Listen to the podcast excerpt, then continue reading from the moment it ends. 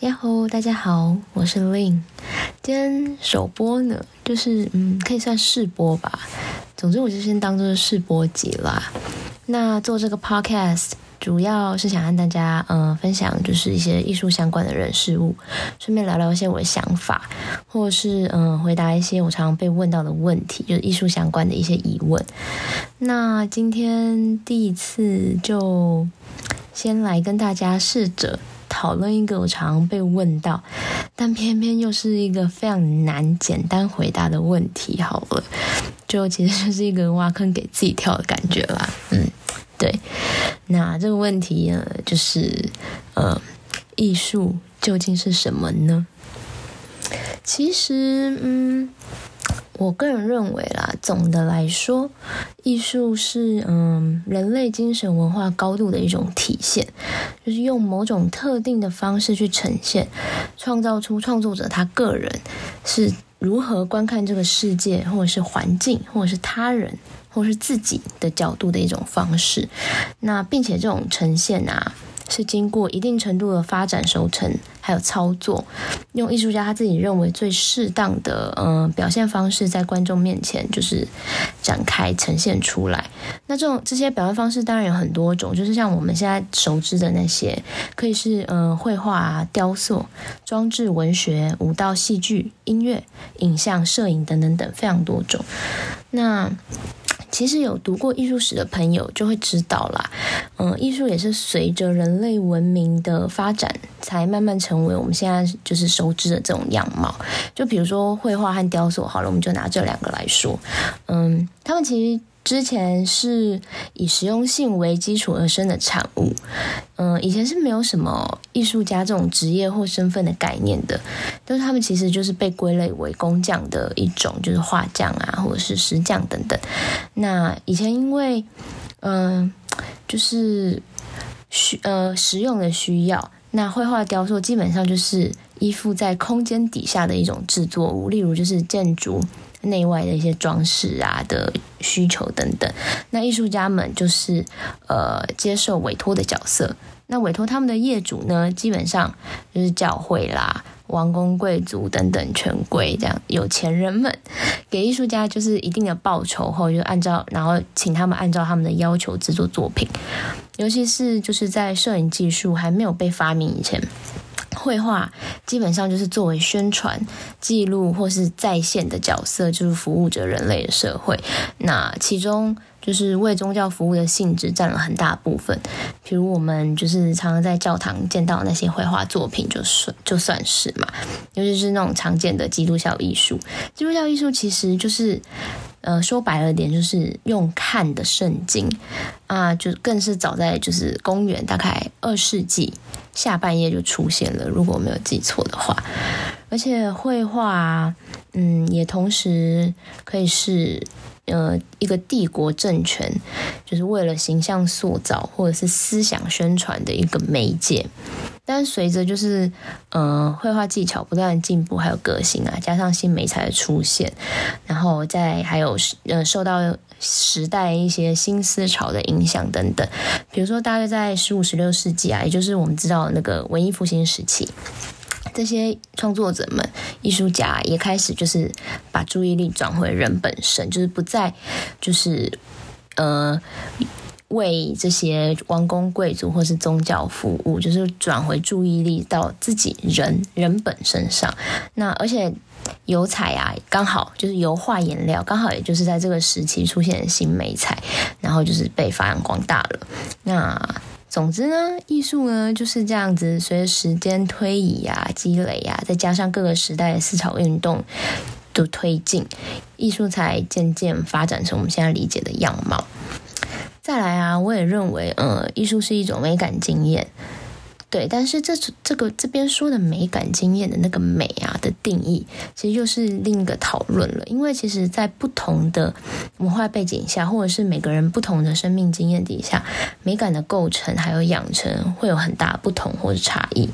但像是那些。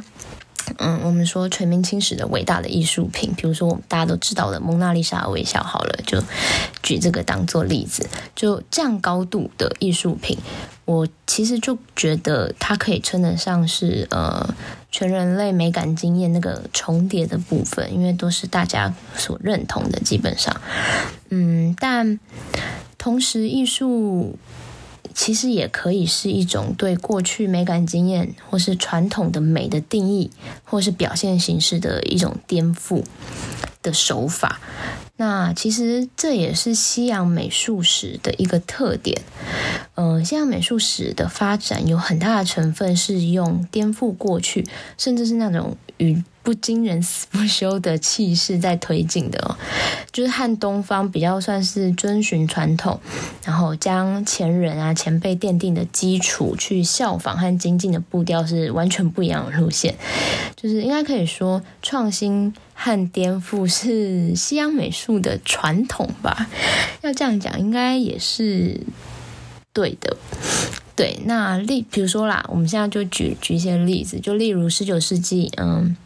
法国写实主义的 Courbet，嗯，中文应该叫做库尔贝，就是他，比如说他把就是完全没有经过美化的工人阶级作为他的描绘对象啊，或者是二十世纪。出那个现代主义的雕塑先驱，那个呃，Brancusi，呃，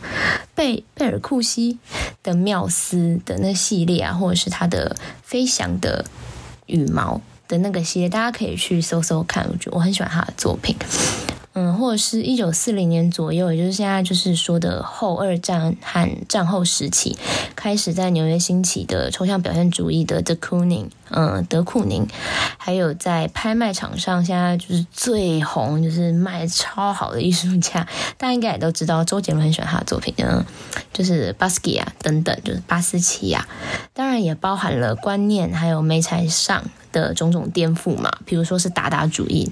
呃，杜象非常重要的一位艺术家，大家可能也看过他的作品，就是一个小便斗就放在那里，然后上面签了一个名，还不是他的名字哦，那然后就是这就是他作品，还是艺术史上非常重要的一个里程碑，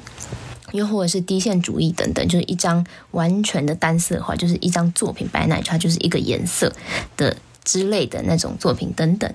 这些之后其实我觉得可以做一个嗯现代和当代艺术史系列来再来详细说说，因为我觉得都超有趣的。那现在我们就先再回头来想想啊，就是艺术到底要怎么看艺术？要怎么去了解艺术品呢？我们现在就比较针对视觉艺术的部分先说了，因为这是也是我比较熟悉的地方。因为就是嗯，要怎么看艺术品这个问题，是我常常会被身边的朋友问到的，或者是很多对艺术好奇啊，但是不知道这个切入点在哪的一些朋友会想知道的，因为他们就会说，嗯，我平常也不会去美术馆啊。因为去了也不知道在看什么，就是这种东西让它太高尚了，不是我们可以理解了。算了算了，这样子。但是我觉得，呃，艺术啊，它被创作出来本来就不是要给人看懂的，它不像是，嗯，怎么说？不像是像数学好，就是这个算式，就是推演到下个算式，所以导出了这个结论，然后都要每一件事情都要逻辑都要非常的清楚。当然，就是也有很多艺术家是以非常逻辑、非常理性的方式去创作，但是他们其实也是在说一件非常感性的事情。那这个以后也可以再跟大家介绍一些类似的相关的艺术家，因为也非常的好玩。但总总之呢，嗯，就像刚刚讲的，艺术就是观看世界的方式的表现，它可以是一个提问，也可以是阐述，在说一个故事，或是一种记录，或是寻找答案的一个过程。就举例来说，其实很多艺术家会用自己的创作来疗愈呃内心的一些创伤啊，或阴影、痛苦等等。那这些创伤、痛苦经过他自己的转化之后，呃，用艺术的方式呈现出来，被我们看见。那虽然我们观者们，呃，没有和他相同的经历，因为就算有相同的经历，每个人的感受也是不一样的嘛。但是艺术家注入在作品中的那些情感，我们是可以感受到的。那我觉得，就是借由这样的情感的接收，可其实就可以是一个和作品共鸣的空隙的方式，其实就像一个入口，就是去理解这个作品的入口，因为我们。每个人从小到大一定都经历过各种各样的情感经验嘛，嗯，喜怒哀乐等等等。那这些非常非常多的情感的瞬间里面，或许就有其中几个，就和你现在眼前的作品有共振了嘛，就是频率就对到了，然后你就会哎，好像被感动到了，就是那个共振的 moment 有没有？你就觉得啊，好像被 touch 到了，我喜欢这件作品，就是一个很直觉的东西。那。嗯，也或者啦，就是你就是视觉上单纯的觉得看看顺眼，很舒服，那这也是一种美感的共振啊，对不对？就是他的视觉经验是好的，就是你是喜欢的。也有另外一种状况很常见，就是比如说。一张画，那画中描绘的某个物件或者是景象，甚至或者是一个情境，它勾起你一些自己就是过往的一些什么样的回忆。那那个回忆承载的情感经验对你来说是特别的，或者是重要的，就是非常非常至关重大。对你来说，那这件作品可能就会让你特别有的感。特别有感觉嘛，对不对？又或再或者啦，再或者也有些人，像我自己有时候也是这样子，会因为嗯，去了解了作品背后创作的故事啊、创作理念之后，会才喜欢上作品。又或者啦，也另外一种方式就是作品超级震撼，就是你从来没有看过，然后超级印象深刻，这样。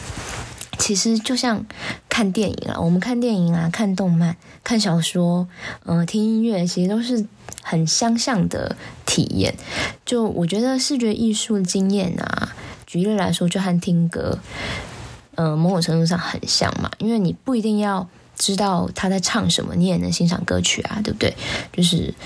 呃，你不一定呃，比如说法文歌好了，你不一定懂法文，但是你也可以觉得它很好听，或是觉得它还好还好，对不对？因为我觉得很多人他们会执着在一定要看懂作品，就是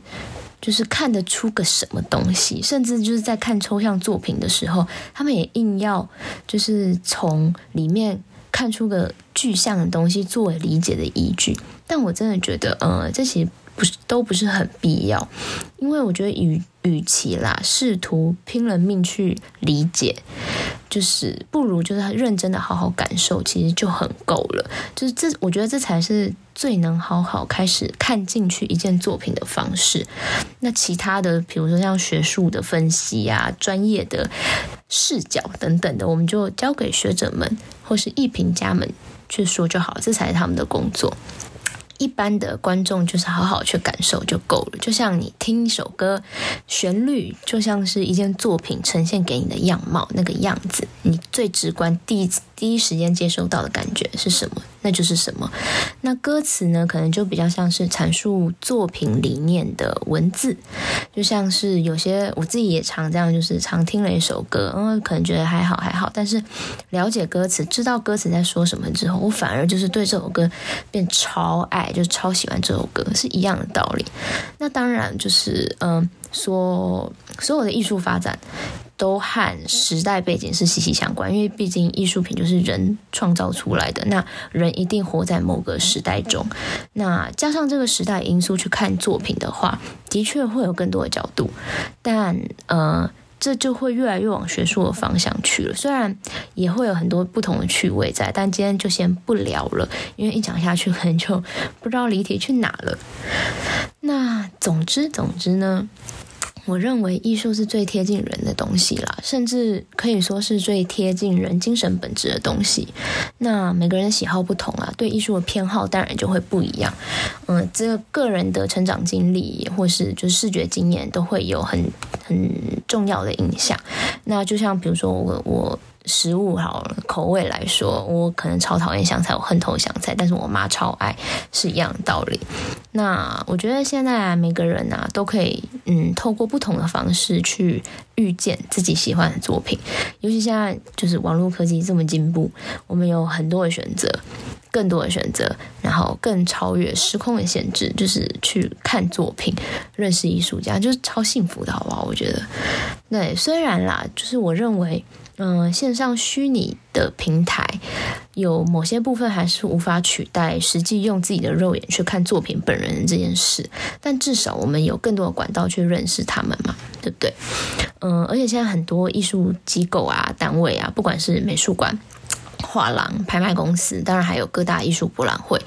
他们不管是学术啊，或者商业性质的，他们的那个线上展厅的功能啊，就已经越来越完整、越来越强大了，就很厉害。那其中当然也是因为因为这次疫情的关系啦，就加速了整个过程。那不过就像我刚才说的，嗯。和作品直接实际面对面还是很重要的，因为比如说荧荧幕的颜色会有色差的问题啦，亮度的问题啦，那也有很多作品的细节和肌理，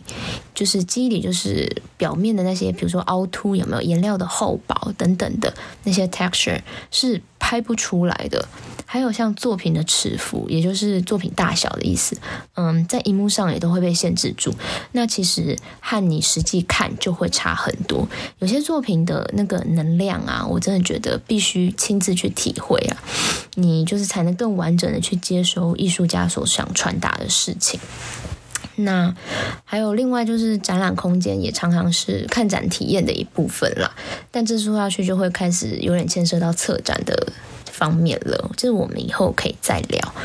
那总之总之，希望大家就是可以透过这次，就是自己